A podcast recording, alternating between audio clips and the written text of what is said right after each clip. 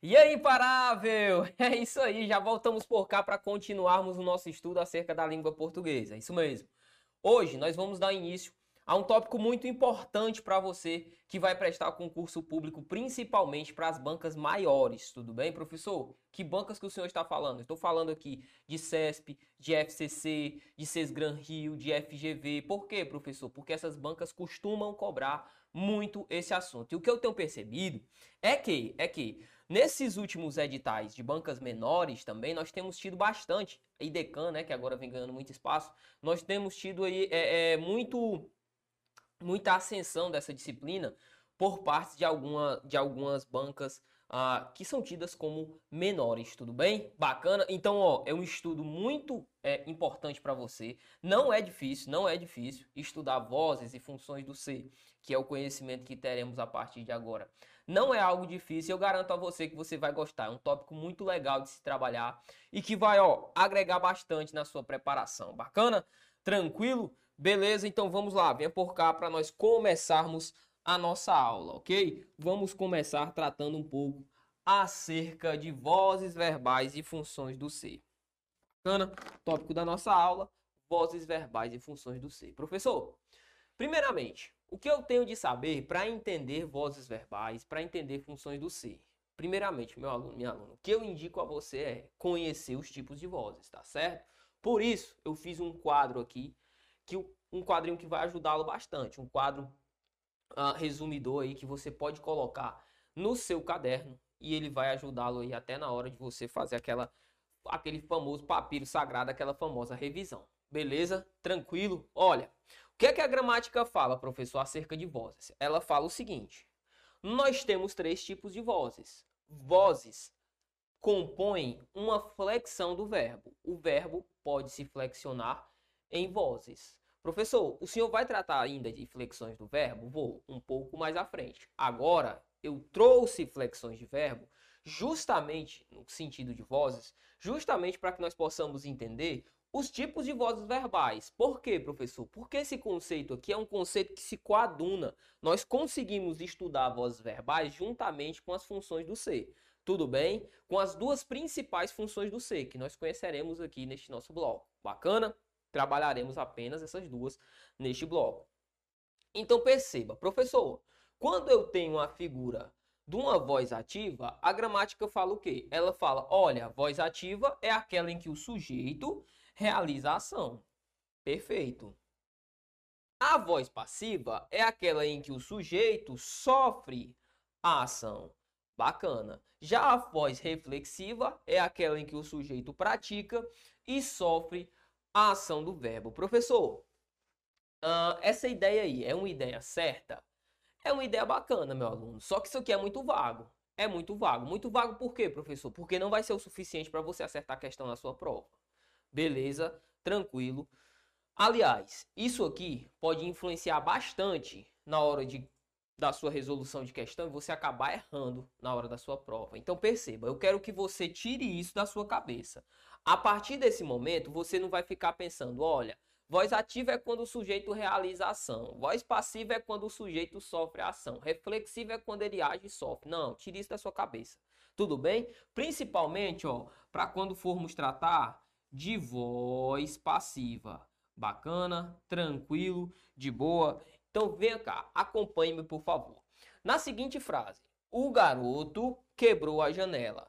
Perceba, nós temos aqui, nós temos aqui uma sentença que ela é capaz de ser transformada em voz passiva. Bacana? Vou transformá-la em voz passiva juntamente com você. Só que antes disso, eu quero que você pause o nosso vídeo e tente transformar o garoto quebrou a janela em uma voz passiva. Pausa o vídeo, vou ficar até assim. Pausou, né? Beleza. Então o que é que você vai fazer? Primeiramente, vamos fazer a análise sintática. Você já tá mala, você já sabe como é que funciona. Professor, como é que começa aqui a análise sintática? Primeiramente o nosso verbo, né? Quem ou o que quebrou a janela? O garoto. O garoto aqui é o meu sujeito. Quem quebra, quebra algo, né? Não, ó. Na minha sentença, quebra. A gente chama de quê? Objeto direto. Então, esse verbo é um verbo transitivo direto. Beleza. Professor, isso influencia em alguma coisa? influencia pra caramba. Primeiramente, O garoto aqui é o meu sujeito, não esqueça. O garoto é o sujeito. Provavelmente, se você, se você fez a voz passiva, você deve, você deve ter encontrado isso aqui, ó. Você deve ter encontrado isso aqui. A janela, a janela foi quebrada, foi quebrada pelo garoto. Não é verdade? É, professor. Se você fez a análise correta, você com certeza chegou à seguinte conclusão: a janela foi quebrada pelo garoto. Professor, o que foi que o senhor fez para poder transformar em uma voz passiva? Perceba. Eu peguei o meu objeto direto e transformei, ó, olha aqui, ó, em sujeito da minha oração. Vamos com calma. Eu peguei o objeto direto, joguei para cá. Tranquilo? Professor, o que você fez com o objeto direto? Vamos analisar a sentença de baixo? Vamos, professor. A janela foi quebrada pelo menino. Perceba que eu tenho dois verbos formando uma locução verbal. Tranquilo. Você sabe que em uma locução verbal, o, a realização da sentença se dá com dois verbos mais dois verbos que se unem e formam apenas um verbo, trabalham como um único verbo, beleza? Pergunte ao verbo, quem ou o que foi quebrada pelo menino? Ele vai dizer a janela. Tranquilo, professor. Perceba, note. Nessa minha sentença, a janela foi quebrada pelo menino. Quem é o sujeito? O sujeito agora é a figura da janela. Professor, o que é que o senhor está querendo me provar? Eu estou querendo prová-lo que apassivar, tal qual colocamos aqui a definição, é transformar o objeto direto em sujeito paciente. Professor, mas que papo é esse de agente paciente? Vem aqui ao lado, por favor. Olhe, o agente é aquele cara, ó, é aquele cara praticante da ação verbal. O paciente é o cara que sofre a ação verbal. Todas essas definições se diferenciam de sujeito, porque sujeito, meu aluno, minha aluna, não é uma questão semântica. Você já viu, o sujeito é um cara sintático, é aquele cara que eu pergunto pro verbo, quem ou o que, lembra? Lembro, professor. Então, olhe aqui, por favor. Nessa minha sentença, eu perguntei pro verbo, ô verbo, quem ou o que quebrou a janela? Foi o garoto. Aqui, verbo, quem ou o que foi quebrada pelo garoto? Olha, a janela. Então aqui o sujeito passa a ser a janela. Modificou-se a figura do objeto direto, transformando em sujeito. Professor, na sentença de cima, quem é o agente? O agente é quem pratica a ação de quebrar. Quem foi? Foi o garoto. Quem é o paciente? Quem sofre a ação do verbo. Tranquilo? Já no exemplo de baixo, professor, muda alguma coisa? Quem ou o que foi quebrada? A janela. A janela é sujeito. Mas eu pergunto, a janela praticou alguma coisa? Não. A janela, ela continua sofrendo a ação de ser quebrada. Então ela continua sendo paciente. Beleza? Tranquilo, professor? E o garoto? O garoto, ó, pelo garoto, é o agente. Beleza? É o agente. Por quê, professor? Porque o garoto continua agindo. Só que ele é um agente em uma voz passiva. Nós chamamos de agente da passiva, beleza? Agente da passiva. Tranquilo, professor, show de bola. Então o que eu quero que você guarde no seu coração é apassivar é transformar o objeto direto em sujeito paciente. Aqui você já chega em uma conclusão muito importante, muito importante. Para que eu tenha uma voz passiva, é necessário que eu tenha a figura do objeto direto solicitado pelo meu verbo transitivo direto. Tudo bem? Bacana, tranquilo, perfeito. Professor, dei-me outro exemplo. Tá aqui, ó. O goleiro sofreu o gol. Primeiramente, se você crava na sua cabeça que o único modo de definir a voz ativa, passiva ou reflexiva é a partir da semântica, olha aqui, o goleiro sofreu o gol. Nessa minha sentença aqui, o goleiro pratica a ação de sofrer o gol. Você acha que aqui é uma voz ativa ou uma voz passiva? Provavelmente, você, como é um aluno muito, mas muito estudioso, que se dedica de verdade, você vai dizer, professor, o goleiro sofreu o gol, é uma voz ativa. E você acertou. Aqui não é voz passiva, não. Por quê, professor? Porque para que eu tenha uma voz passiva, eu tenho necessariamente de ter o objeto direto sendo transformado em sujeito paciente. Então perceba, o goleiro aqui continua sendo a figura do meu sujeito, sofrer aqui é um verbo transitivo direto, o gol aqui é o meu objeto direto, beleza? Tanto é que eu consigo transformar essa voz ativa em uma voz passiva. Como, professor? O gol foi sofrido pelo goleiro. O gol foi sofrido pelo goleiro. Note, queria abrir o seu olho um instante. A figura do agente da passiva, ela é facultativa na voz passiva que estamos analisando aqui. Beleza? Por quê, professor? Por que, que ela é facultativa? Porque, perceba, eu poderia simplesmente dizer assim, ó. A janela foi quebrada. A figura do pelo menino aqui, o agente da passiva, é facultativo. Beleza? Tranquilo? Bacana. Vamos ao próximo quadro. Acompanhe-me, por favor. Para que nós possamos entender agora os tipos de voz passiva. Beleza? Show. Professor, quais os tipos de voz passiva que nós temos? Nós temos a voz passiva analítica e nós temos a voz passiva sintética. Professor, qual que é a estrutura da voz passiva analítica? A voz passiva analítica ela é composta pelo verbo auxiliar, que necessariamente será o verbo ser ou estar.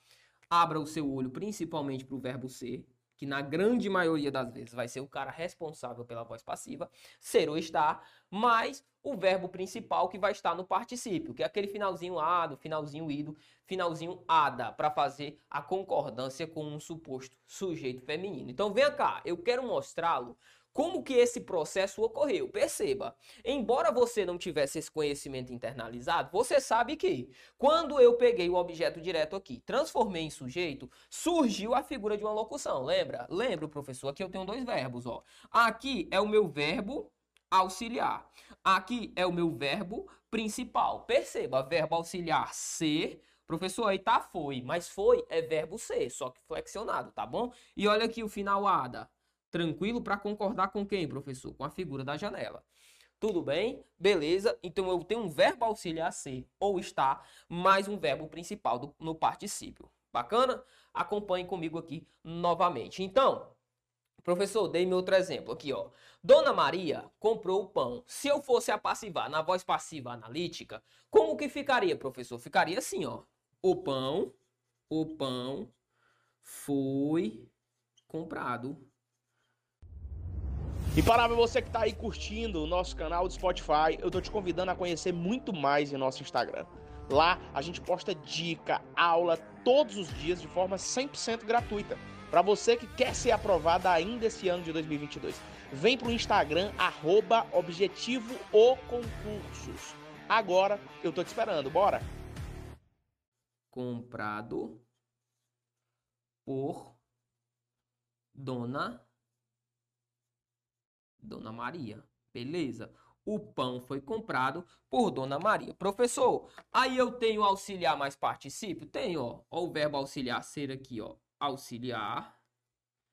Verbo auxiliar. Mais o verbo principal. Olha o final dele aqui, ó. Finalado. Como nós indicamos ali. Beleza? Tranquilo? Outro exemplo. O atleta comunicou o ocorrido ao treinador. Professor, vamos fazer análise sintática? Vamos. Comunicar o meu verbo. O atleta é o meu sujeito. Perfeito. Quem comunica, comunica algo, ó, o ocorrido, o objeto direto. A alguém, ao treinador, objeto indireto. Então, esse verbo é um verbo transitivo direto e indireto. Professor, e pode ter voz passiva com verbo transitivo direto e indireto? Pode. A condição necessária para que exista a voz passiva é justamente ó, a figura do objeto direto. Se eu tiver o objeto direto, eu consigo apassivar minha sentença. Tudo bem? Beleza, perfeito, tranquilo. Ora, eu trouxe a você até esse instante a voz passiva analítica. Se nós definimos a voz passiva analítica, é porque necessariamente existe um outro tipo de voz passiva, né, não, professor? É, é a voz passiva o quê? Sintética. Na voz passiva sintética, nós teremos o verbo mais a partícula ser. Opa, professor, olha esse Czinho aqui aparecendo, olha. Olha esse Czinho aqui aparecendo. Professor, sério, professor, sério. Esse C recebe o nome de partícula, partícula apassivadora. Apassivadora. Apassivadora por quê, professor? Apassivadora por quê?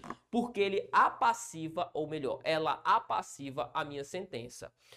Vou dar-lhe um exemplo. Preste atenção. Imagina que eu pegue a sentença como Dona Maria comprou o pão.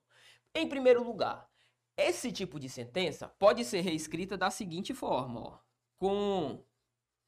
Comprou, comprou-se, deixe-me apenas consertar aqui, comprou-se o pão. Bacana? Tranquilo? Tranquilo. Professor, eu sei que na voz passiva analítica, comprou-se o pão, era o pão foi comprado. Já observei, observou. E aí, professor, em comprou-se o pão, eu sei que na analítica o pão funcionava como objeto direto, né não? Era, na analítica, ó, esse cara aqui não era o objeto direto. Lembra lá na sentença primordial, Dona Maria comprou o pão. O pão não era o objeto direto? Era. Quando eu transformei na voz passiva analítica, o que foi que aconteceu? O pão foi comprado. O pão passou a ser quem, professor? O pão aqui, ó, passou a ser a figura do meu sujeito. Você lembra, não lembra? Lembro, professor, nós tratamos disso há pouco. Beleza.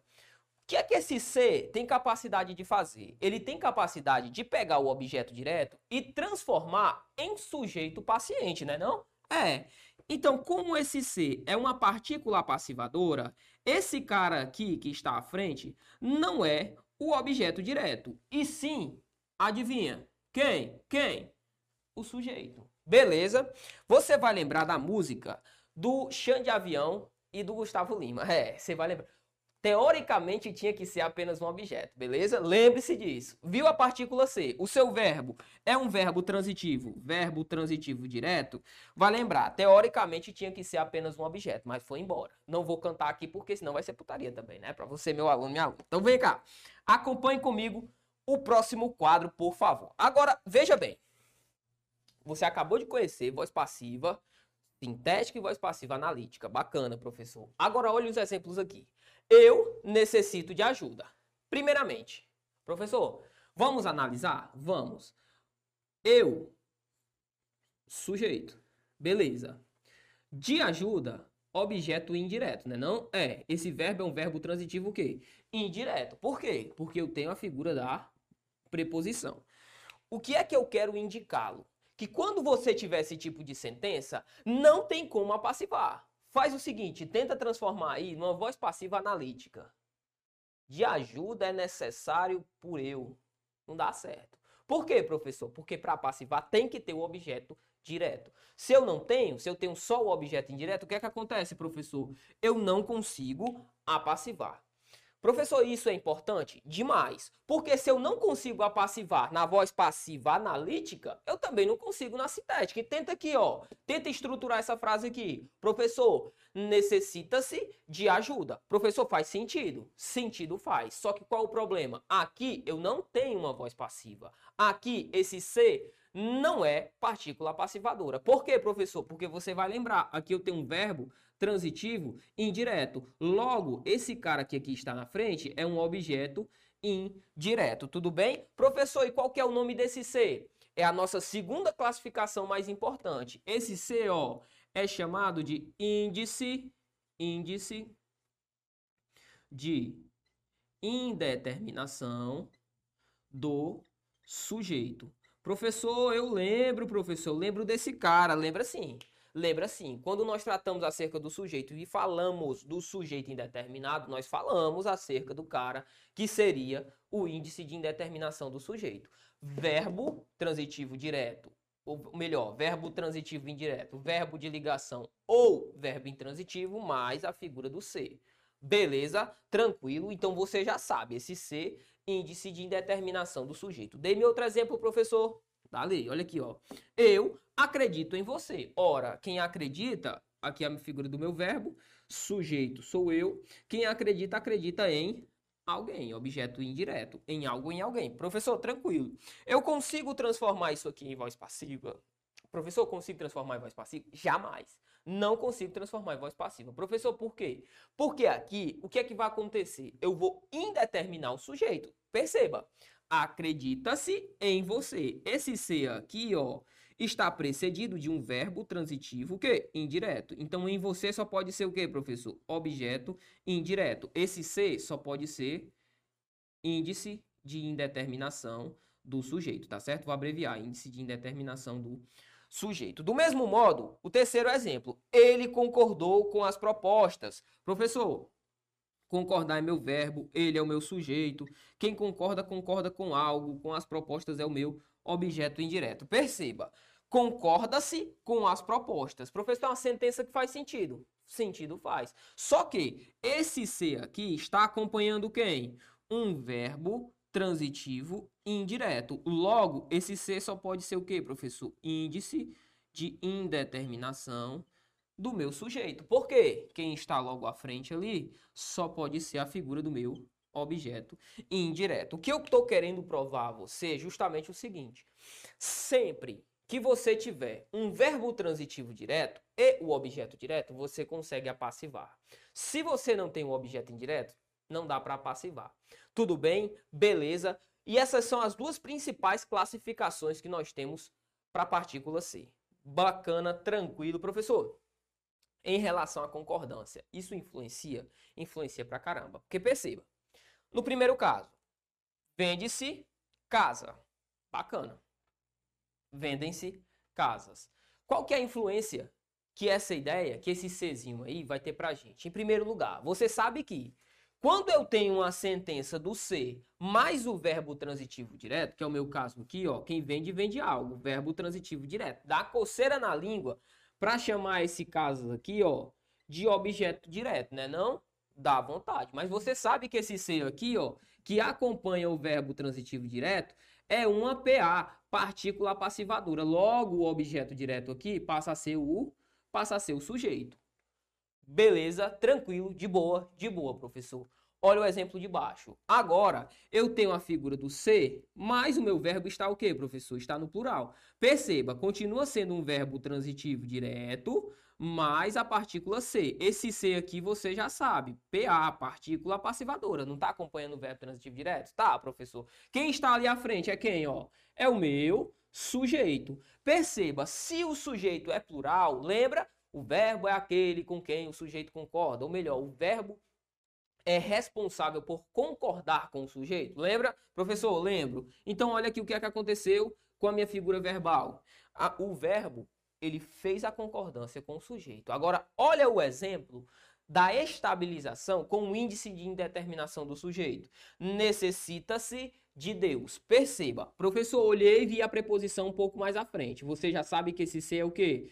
Índice de indeterminação do sujeito. Por quê, professor? Porque eu estou diante de um verbo transitivo indireto. Verbo transitivo indireto. Professor, então a sentença necessita-se de Deus. Eu não tenho sujeito. Índice de indeterminação do sujeito, eu não tenho sujeito. Ora, eu tenho a necessidade de fazer a concordância com esse cara daqui à frente, ó, que vai ser o meu objeto indireto. É lógico que não. Se você não tem sujeito e o sujeito é o responsável por concordar, sentenças como necessitam-se de Deus são sentenças, ó, erradas. Por quê? Porque de Deus é o objeto in direto. E você sabe que quem é responsável por trazer a concordância é o sujeito. Aqui eu não tenho sujeito, o sujeito é indeterminado. Bacana, tranquilo. Então, ó, vem cá. Quadrinho para a gente finalizar. Lembre-se, se eu estiver diante de um verbo transitivo direto ou transitivo direto e indireto, e eu tiver a figura do ser, o que é que eu vou ter, professor? Eu vou ter uma voz passiva e o ser vai ser partícula passivadora. Morreu. Se eu estiver diante de um verbo transitivo indireto, de um verbo intransitivo ou de um verbo de ligação mais a partícula ser, e perceba, o transitivo indireto será o que você mais vai ter em, em prova, sem sombra de dúvidas, mas a partícula ser, você vai estar diante de uma voz ativa. A voz não é passiva. E note, aqui esse ser vai ser índice de indeterminação do sujeito. Tudo bem? Beleza, tranquilo, de boa. Então, ó, vamos ver como é que este conhecimento é cobrado de você na hora da sua prova? Então, olha aqui, acompanhe comigo a questão de número 1 na sua tela. Ainda sobre o trecho, discorda-se da extensão, da profundidade e rapidez do fenômeno, não de sua existência. Pode-se afirmar que a partícula C trata-se de, ao item A fala, elemento de indeterminação do sujeito paciente, item B, elemento de indeterminação do sujeito agente, item C, partícula reflexiva, item, D, partícula fossilizada e o item é figura, figuração como elemento de realce. Professor, professor, vamos lá. Vamos analisar o nosso verbo. O nosso verbo que aqui está ó, é o verbo discordar, não é verdade? É. É um verbo transitivo indireto, ó, que quem discorda, discorda de algo, da extensão, da profundidade e da rapidez. Professor, o que é que o senhor está querendo me dizer? Viu a figura da preposição aqui na frente? Viu que esse cara é um verbo transitivo indireto? Vi, professor. Qual que é a nossa classificação? Índice de indeterminação do sujeito. Você viu comigo. Se eu estiver diante de um verbo transitivo direto, um verbo intransitivo ou um verbo de ligação, índice de indeterminação do sujeito. Agora você vai ter de tomar cuidado. Professor, é um sujeito paciente ou um sujeito agente? Note, você viu comigo que a figura do sujeito paciente eu tenho no quê? Na voz passiva. Voz voz passiva. Eu pergunto a você, o que foi que nós acabamos de ver? Nós vimos que, diante de verbos transitivos indiretos, verbos intransitivos e verbos de ligação, mais partícula C, eu tenho um índice de indeterminação do sujeito e a voz é ativa. Então, eu não tenho como ter sujeito paciente. O nosso gabarito só pode ser o item B de bravo. Vamos à próxima questão, questão de número 2, e vai falar o seguinte. Diz assim, deixe-me limpar a tela, bacana. Não que seja um índice para se aplaudir em cena aberta. Foram 705 homicídios, uma média de um assassinato a cada duas horas. A maior quantidade de homicídios acontece de noite, seguida pela madrugada. À tarde é quando menos se mata. Quando se sabe que os principais autores do, dos homic de homicídios analisados em grupos são o tráfico e a milícia, é, esse perfil não chega a surpreender. Bacana. Ele fala assim: nos trechos acima foram destacadas três ocorrências do C que se classificam respectivamente, correta e respectivamente como. Bacana. Não vamos ler a assertiva, vamos ao nosso item. Professor, primeiramente, o primeiro se aqui está perto do verbo aplaudir. Bacana, está perto do verbo aplaudir. Perceba, meu aluno minha aluna, filho de Deus, o que é que acontece? Aqui, ó, quem aplaude, aplaude algo, né não? É um verbo transitivo direto. Professor, é verdade. Aplaude o quê? Aplaude o índice, ó. Não é um índice para se aplaudir. Tanto é que eu consigo transformar, ó, na voz passiva do tipo analítica. O índice, o índice é aplaudido, né não? É, professor. Dido. O finalzinho, final A do final. O que é que isso me dá, professor? Partícula passivadora. Então, ó, estou diante de uma partícula passivadora. Risco item B, risco item C, risco item E. Beleza, fiquei entre dois itens. Vamos analisar o outro. Diz assim: em seguida, pela madrugada, à tarde é quando menos se mata. Professor, quem mata, mata algo, mata alguém. Eu pergunto: eu tenho aqui a figura do meu objeto direto? Não, professor, eu não tenho um objeto direto aqui. Esse se mata, se mata, está indeterminando a figura do meu sujeito, até porque é um verbo intransitivo. Beleza? Tranquilo? Então, ó, indeterminador de sujeito, nosso gabarito só pode ser o item A de amor. A última sentença, quando se sabe que as, os principais autores, eu vou até apagar aqui, ó. Quando se sabe que os principais autores de homicídios. Beleza, professor? Eu já vi que só pode ser o item A, logo a minha sentença tem que ser partícula passivadora, né? É isso mesmo. Então veja comigo, quando se sabe que os principais autores dos homicídios, perceba, esse que, os principais autores dos homicídios aqui, você sabe que ele serve como meu objeto direto. Professor, não lembro disso não. Lembra assim, ó.